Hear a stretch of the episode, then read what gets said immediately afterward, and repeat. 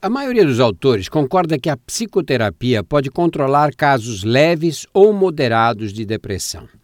O método oferece a vantagem teórica de não empregar medicamentos e diminuir o risco de recidiva do quadro, desde que a pessoa deprimida aprenda a reconhecer e lidar com os problemas que a conduziram à depressão.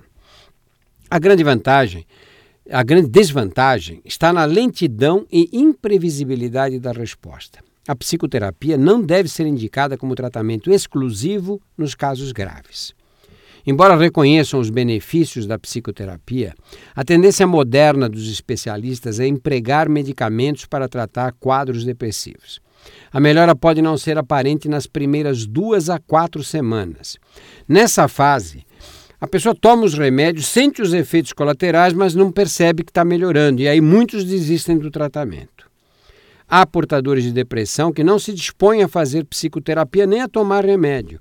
Esses precisam estar cientes de que depressão é doença potencialmente grave, recidivante, capaz de evoluir independentemente do controle voluntário. É muito difícil tratar depressão em adolescentes sem os pais estarem esclarecidos sobre a natureza da enfermidade, seus sintomas, causas, provável evolução e as opções medicamentosas. Como o abuso de drogas psicoativas e suicídio são consequências possíveis de quadros depressivos, os familiares devem estar atentos e encaminhar os filhos a serviços especializados assim que surgirem os primeiros indícios de que os problemas da depressão possam estar presentes.